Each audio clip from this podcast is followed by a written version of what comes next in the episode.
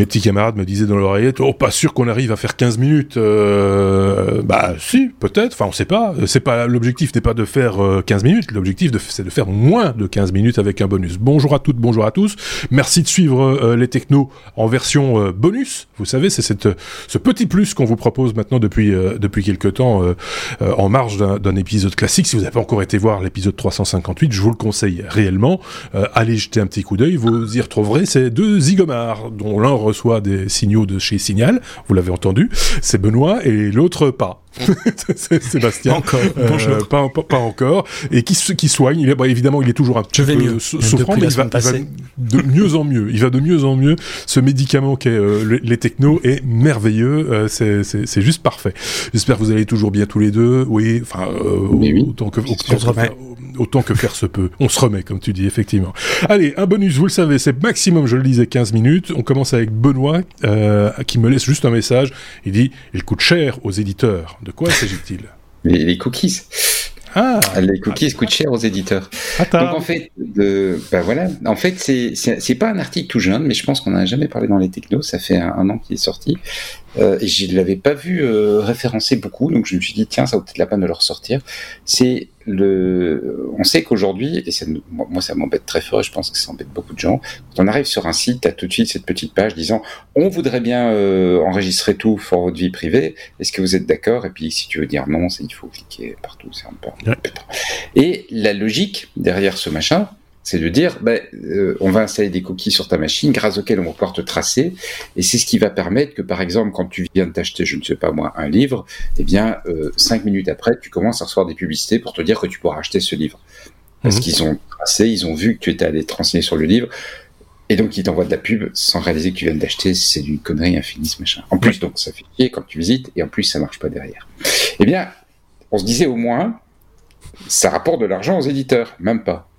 Il se fait que le, la télévision euh, publique hollandaise a décidé de, de, de, suivre le, le règlement euh, à la lettre, et donc elle a très tôt mis ce bandon continué sans, sans déposer de cookies, qui commence maintenant seulement à s'imposer sur les sites. Ils l'ont mis très tôt. Ils ont constaté que tout le monde cliquait dessus. Ils se sont dit qu'est-ce qu'on ferait en final si on si on ne mettait pas de cookies du tout?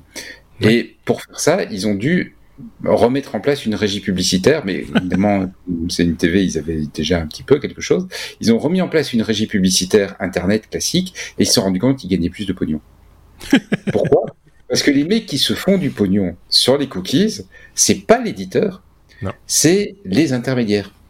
C'est les Google et autres qui amassent l'ensemble des données, qui euh, vendent cet ensemble de données très cher aux publicitaires, mais c'est pas l'éditeur, parce qu'en final, l'éditeur, il, reçoit un, petit pourcentage de la chose.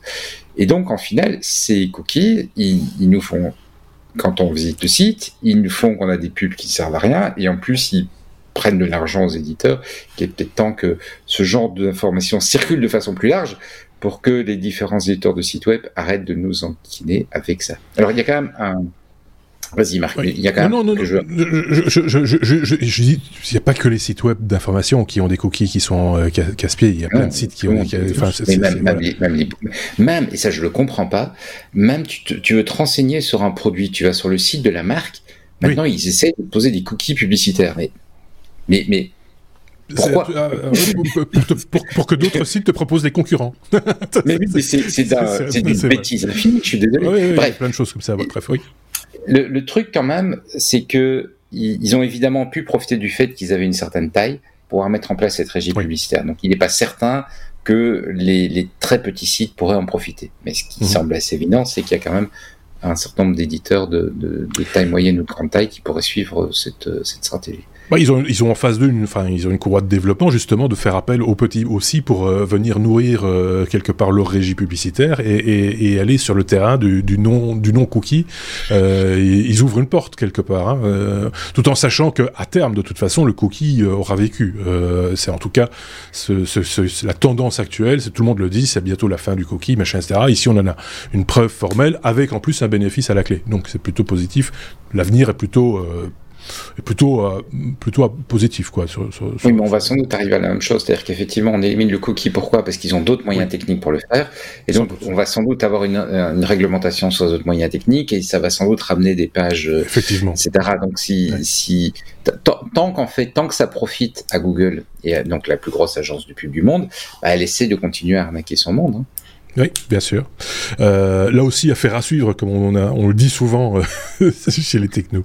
Euh, changement de sujet, mais de tout au tout. Hein, on, parle on, on, on, part sur le 33, le 45, peut-être même le 78 tours, avec Sébastien, puisque tu nous proposes un, un tourne-disque. Eh, vous vous souvenez des vinyles? Moi, j'en ai encore plein dans ma cave, des 45 tours, des 33 tours, ces galettes en vinyle gravées qu'on mettait sur un tourne-disque et qui permettaient d'écouter de la musique avec une, une, un son peut-être un peu plus chaud que ce que les CD nous ont apporté, et puis certainement les MP3 maintenant. Euh, peut-être vous le savez pas, mais Ikea était un fabricant de tourne-disques. Euh, ils ont arrêté en 1973. Ah C'était l'année où Liner Skinner chantait Freebird 1973. Ah, ça ne rajeunit pas, monsieur. Eh bien voilà, ils reviennent dans la course. prochaine fois que il, va nous, sortir, il va nous sortir le billboard avec le classement première semaine, deuxième semaine. prochaine fois que vous irez chez Ikea, vous pourrez acheter votre tourne-disque puisque les vinyles reviennent à la mode. Et bizarrement, ce sont les jeunes qui achètent les, les, les vinyles maintenant pour la possibilité d'avoir cet objet euh, un peu collector. On voit ça de plus en plus souvent à la télé aussi quand on, un animateur promouvoit ou un journaliste promeut un album. Euh, il montre l'album 33 tours euh, plutôt que le CD. C'est un objet à, à, regarder.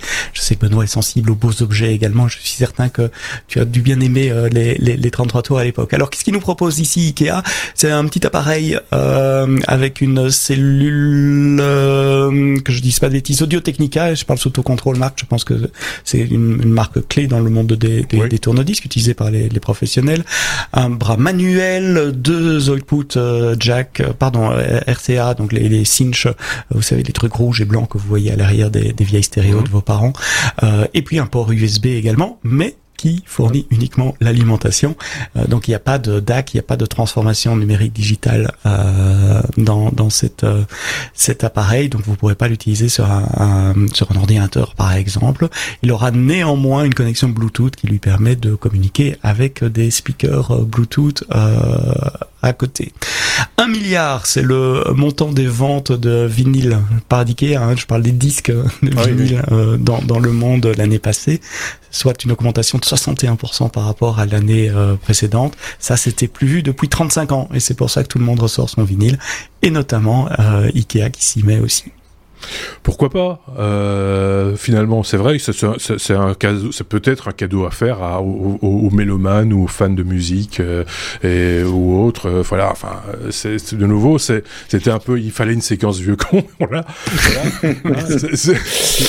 c'est voilà, moi, qu'est-ce que vous voulez que je vous dise? Je pense que les jeunes aussi, enfin, parce qu'on vend de plus en, on revend de plus en plus de. Alors après, c'est reste quand même à la marge. Hein, on revend des, des, des vinyles, paraît-il, de, de, de plus en plus, euh, je pense que ce sont pas les, les, plus âgés ou ceux qui ont connu le vinyle dans le passé qui en achètent. Euh, je pense qu'il y, y, a de tout. Il y a des plus jeunes aussi qui, qui ont envie de cet objet euh, et, et, et d'utiliser cet objet d'une manière ou d'une autre pour plein de raisons bonnes et des fois mauvaises aussi. Quand on me dit que le son était meilleur, il était différent, on va dire ça. Hein. Il était différent, ça c'est sûr. Différent. Et, et, voilà. Ce qu'il y a aussi, c'est qu'on produisait la musique et on, on, on, masterisait la musique en fonction de ce, ce média et de, ce support, euh, et que quand on a ouvert les voies du numérique, on s'est dit, youpi, on peut faire ce qu'on veut, et on a de la bande passante, et on peut faire des, super aigus et des super graves, ça passera de toute façon, euh, sans s'interroger de savoir si l'utilisateur, lui, avait les bons écouteurs ou la bonne paire d'enceintes pour pouvoir écouter correctement euh, le morceau de musique en question. Donc voilà, on a perdu de peut-être des petites notions qui semblent, euh, qui semblent encore être, être utiles aujourd'hui. Euh, je vais repasser la parole à Benoît, euh, Benoît pour passer de, de, de, pour parler du passage en vol horizontal. Il nous a parlé d'avion dans l'épisode, euh, dans, dans, dans, dans l'épisode principal. Tu nous parlais déjà d'aviation et, et, tu, continues quelque part.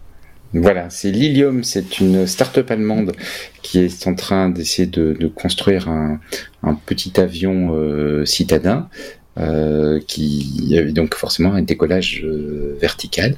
Alors c'est un avion électrique. Ah, oui. Euh, Bah oui, parce qu'il faut faire greenwashing, quoi. Donc, mais je vois l'avion parce qu'on avait parlé de ce proto. Enfin, on en avait parlé, effectivement.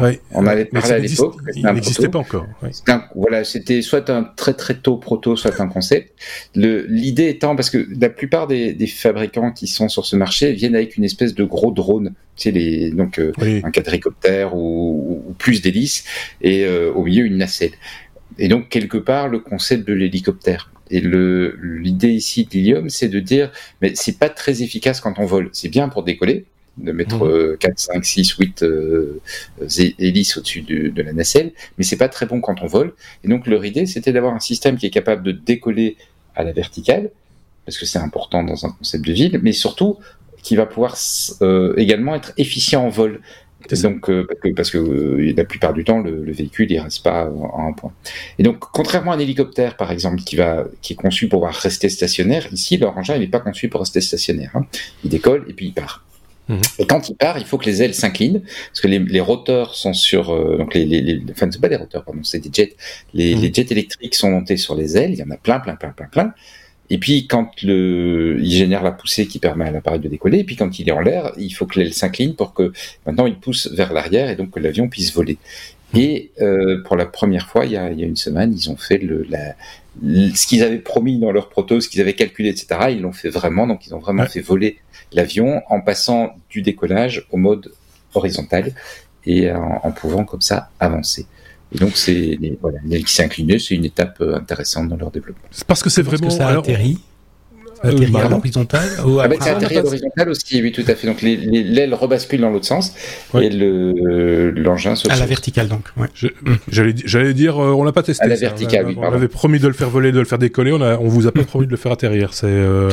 Mais, mais euh, on est vraiment sur un avion avec un nouveau mode de propulsion. Hein. C'est pas vraiment un drone. Hein. Euh, faut, Ah non, c'est pas un drone. C'est vraiment la logique d'avoir des ailes qui, qui donnent de la puissance. On est sur la logique de l'avion. De consommer beaucoup moins d'énergie. En plus. Ce qui est important sur un véhicule électrique. parce qu'en fait, effectivement, il est moins efficace au décollage qu'un quadricoptère. Donc, le, leur système d'aile est moins efficace qu'un quadricoptère, mais leur logique, c'est de se dire, on décolle pas longtemps par rapport au vol. C'est ça. Et donc, que moi, de, vraiment optimiser pour le parcours ce qui m'inquiète un peu avec les quadricoptères euh, euh, habités, euh, donc du coup, puisqu'on est dans une nacelle, c'est qu'il faut attendre que les, hélices arrêtent de tourner pour en, sortir, parce que sinon, euh, bah, vous n'aurez plus besoin de chaussures. Euh, c'est un peu ça le, danger de l'objet aussi. Ici, on est sur quelque chose qu'on maîtrise un peu, un peu classique. Quoi.